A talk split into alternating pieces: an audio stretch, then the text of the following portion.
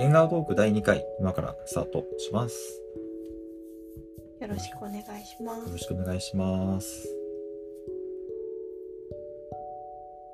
一応ね、うん、本当は先週も撮ったんですよね。そうそう第2回のね先週、ね。第2回撮ったんだけど、うん、あのー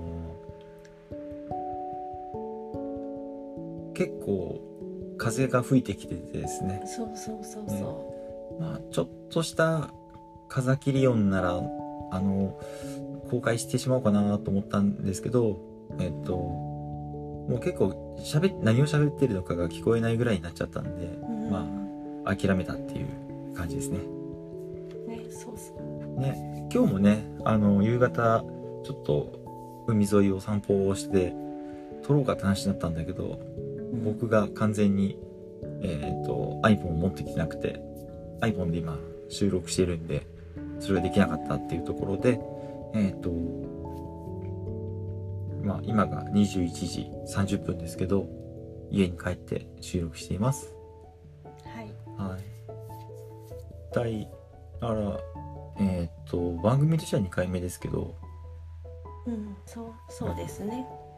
海さんどうですか？うーんやっぱり、うん。まあ、まだ全然慣れないっていうところと、うん。まあ、あと今日はやっぱり昨日の台風があったから、うん。ね、みんなそうだと思うんだけどやっぱ防災のことをね、うん。この機会にもうちょっと話せたらいいなっていうのうん。ありますね。ね今日も結構遅くなってしまってその海で一回取り損ねてるからもう、えー、と収録しないのかなと思ったら海さんがあのね、えー鉄は熱いうちに打てっていう感じで 昨日のまあちょっと地震、えー、台風かもあったし、うん。話したいってことだったんでやってるんですけどなんかこう話したいネタとかってあるの？うーんそうね。なんかそのやっぱりもう30年以上生きてきて、うん。まあ、台風とか地震とかいろんなあの災害はあったんだけれども、うん。やっぱそこまで大きな災害にはあったことがなくって、うん。まあ一番大きいって言えば3.11の地震かね、うん。ぐらいしかなかったから、まあ、うん。防災意識がすごく低くて、うん。で、まあ、今回100年に一度の台風っていうので。うん。まあ、毎年この季節になると台風って必ず来てるんだけれどもやっぱうん九州の人たちは、そんな中でも九州の人たちすごいやっぱり警戒しててみんないろんな買い物とかしててああ今回本当にやばいんだなっていうのがあってうん。まあそのね23日余裕はあるもののやっぱり日頃から揃えておいた方がいいんだなっていうのがあって。うんううんん。そうそうでまあどうなんだろう。昨日すごいやっぱりねガラス割れるかと思ったけど、まあ、実際はね、大事には至らなかったんだけどうん。なんかいつもと違った体感としては。うん。まあそんなに結果としては影響なかったけど今日散歩している中であの近所のねなんかあのちょっと古めの工場かなと思ってるところの屋根が落ちてたりとか。うん。そうだねあったからやっぱりまあもちろん風はすごかったし、うん。うん。そうね確かに。影響はねあったよねっていうのは見てたよね。うん。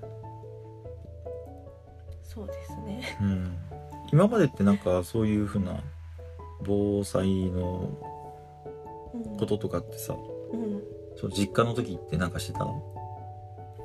家い族でしてなかったと思う。うん。まあどっちかっていうとやっぱ食べ物の備蓄はあるぐらいだったけどうん。けれどもいやなかったと思うけどな、まあ、懐中電灯とかね、まあなうん。何でもあったはあったから実家の時は、ああそうかまあ実家の時はね場所もあるしもう親が親がもうある程度用意してたりとかするからね。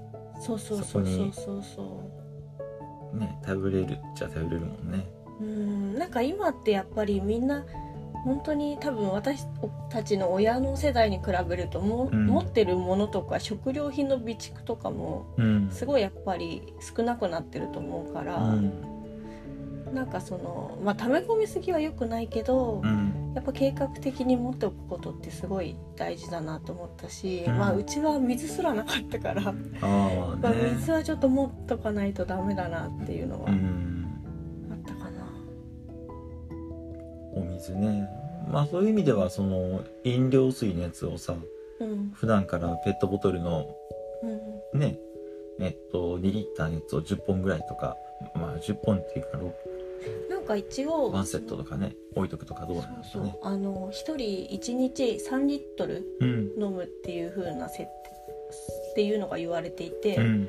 それを3日分用意するっていうう、ん。その災害が起きてからのうん。3日間は、うんその人命救助が最優先になるから、うん。その間はやっぱり3日間はしのげる食料品は最低限持っていてねっていうようなうん形だからまあ、そのねお水がやっぱ一番ないのが困るからっうん。ていう感じかね。ね。うん。確かに水今回なかったもんね。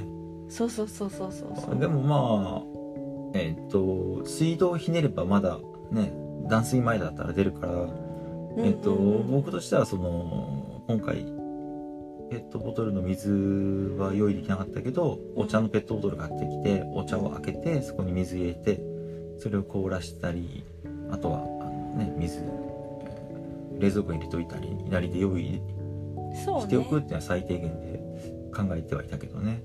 うん、そうね。まあお風呂の水溜めたりとかね。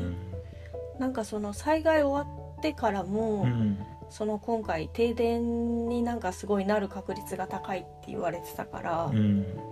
まあ実際ほんとそうなったら、うん。そのまあ水道は分かんないけど、まあ、うん。出ないことを想定してやんないとダメなんだなっていうのがあって、そうそう。まあねもうちょっとやっぱりなんか台風来る前に準備でちょっと疲れちゃったところがあって。ああなんかやっぱね。お店も結構回ったんだよねそうそうそうそうそうそうそう。3, 箇所ぐらい。うん。なんか大したもの買ってないんだけどやっぱ買わなきゃって気になっちゃって、うん。まあでも普段通りの買い物しかしてないけど、うん。やっぱすごい気持ち的には焦ってしまったっていうのはあるかな、そうそう。まあでもそうだね。そのお水を用意しとくっていうのと、うん。あとあの最近ねリュックで一式用意うんできるように1万円から2万円ぐらいのやつが売ってるから、うん。それをちょっとまあ一つ試しに買ってみてっていうのをしようかなっていうのもう一応注文したんだっけ？が、まだこれから。あこれから？うん。あそうなんだ。あとあれだよねその日頃の食品うん。食べながらローリンえなんだっけ？なんだっけあの風呂内さんあがそうそうそうそうそうそうおすすめしてくれたやつよね。そうそう皆さんねうん。売ってるやつをちょっと実践してみようかなっていう感じですかねとりそうあえず。だね。まあ毎年ねうん。台風来るから、そうまそあそんなにね家が広いわけではないからあんまりううん。こうストックしておきたいくはないんだけどうん、まあでもねそういう防災のことも考えたらある程度普段からそうね。ねあの生きる形で備蓄しておくっていうのはねいいそうねそうじゃないかなっていうのとねまたそれを考えるいい機会になったんじゃないかなって気がするよね。うんそうねっていう機会に。まあでもうん。本当福岡市はねなんかその市長の市長さんあ高島市長がうん。今日あのフェイスブックで上げてたけど、ん。そんなに大きな被害なく終わったみたいだから、うんね。でもまあうん。ね、その一方でなんか大変な九州でも同じ九州でもね、うん。被害があったところがあるみたいだから、まあね。うん。まあ、みんなでねちょっと助け合ってなんかね、回復していくというかできるといいよね。うん。助け合うってどどういう感じなの？なんか。まあでもうん。募金とかしか思いつかないんだけど、そういうことね。うん、そうそう。あとはやっぱなんかうん。ボランティアやってるから、やっぱそういう話はなんか結構教えてもらえたりするから、うん。まあなんかあった時はそういうのをちょっとさ、うん。なんか協力できる形に、あそうやね。うんまあ、現地に行くとかじゃないけど、うん。物資を送ったりとか、うん。そういう手配が、まあ、できればうん。いいのかなっていう感じかね。うん。うん。そっかそういう情報的にはを気にしてる人が多いコミュニティには入ってるって感じか。そうそう。ああとはまあ市長自体もやっぱり熊本が災害になった時もすごい自主的になんかアルコールとこれ集めてるんで持ってきてくださいとか、うん。発信発信力高い市長だから、うん。そういうの言ってるから、まあ、それを持ってったりするのだけでもまあ変わるのかなと思って、うん。それって何で発信してるの？ホームページ？ほんとツイッターとフェイスブックか市長自体があ、まあ、あとブログもやってるかな。うーん。そうそう。あとはあの LINE の方でうん。福岡市の方をフォローすると、うん。そういうなんか通知設定で災害時とかそういうお知らせとかうん。やっとくとまあいろいろなんか、まあ、災害時のお知らせはそうだし、うんまあ普段のことでもいろいろ市の情報とかを発信してくれるから、うん。なんかすごいやっぱり移住者にとっては心強いというかすごい市の情報が分かって助かるね。今回の、えっと、台風だとなんか来た？いやそれが、うん。あのー LINE のアカウントフォローしてたんだけど、うん。通知設定を災害とかそういうのにしてなかったからき来なかったんだよね。えそうそう。でもまあ自分でうん。福岡市のサイトの方に行って、なんか避難レベルとかなんか警戒レベルみたいなのは見てたんだけど、ー、うん。そうそれを今日気づいて、うーん。えそれ LINE の中の設定なの？そうそうそうそうそうそう。う、ん。そうなんですよ。ああじゃあせっかくあったらそういうの。でも普段わかんないもんね。いざっていう時にそれが来てるかどうかっていうのがねうん。来てないけどおかしいなってして見に行くはあるかもしれないけど。そうそうう。よう気がついたね。うん。なんかやっぱり台風は毎年あって結構一人のことが多かったから、うん。やっぱ分かんないからさ、うん。そう。調べたりはしてたものの、なるほどね。うん。っていう感じですよね、もうなんかこうしようとかあった、今回の災害でえー、僕？うん。うーん。うん正直なかったね。うんうん。まあ家にいれば大丈夫かなって感じ。うーん。まあ。そうやね。そんなめちゃくちゃ前前なんか古民家みたいなところに住んでたけどそういうところでもない。うん。でえーっと結構あのマンションの中でも上の方の階うんなん。で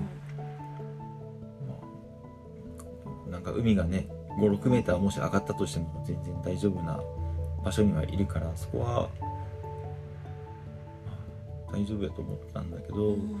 ただ僕もうんその台風直撃っていう経験が多分ないのとうんあとは、えーなんだっけあの高潮？うん高潮じゃなくて、えー、と停電？うん。停電が3日とか続いちゃった場合とか想像できなくて。あそうだようねん。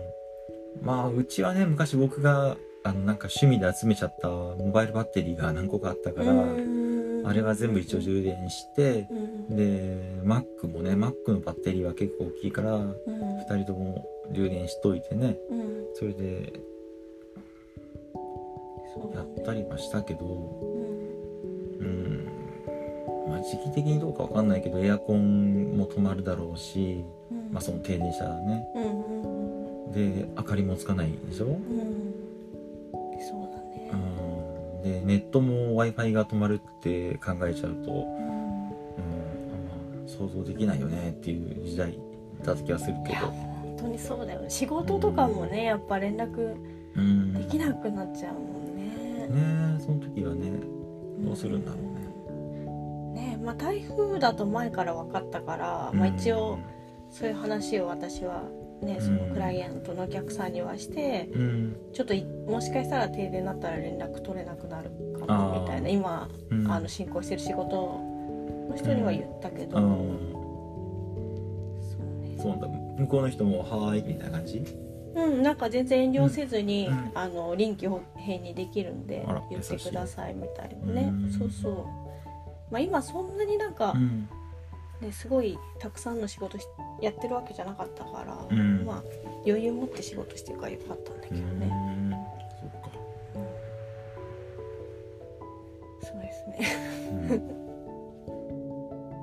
ん。他なんか話したいことある？他？話し足りないその今回の東京防災って今あ本を本を持ってるけどそうそうそうこれはねそうか、あのたまたま本屋さんでうん東京防災ってあったからうん。買ったんだけど、うん。えっ、と143円か税込みで東京都が出してるうん。災害の本でなんか新品でそんな安いの？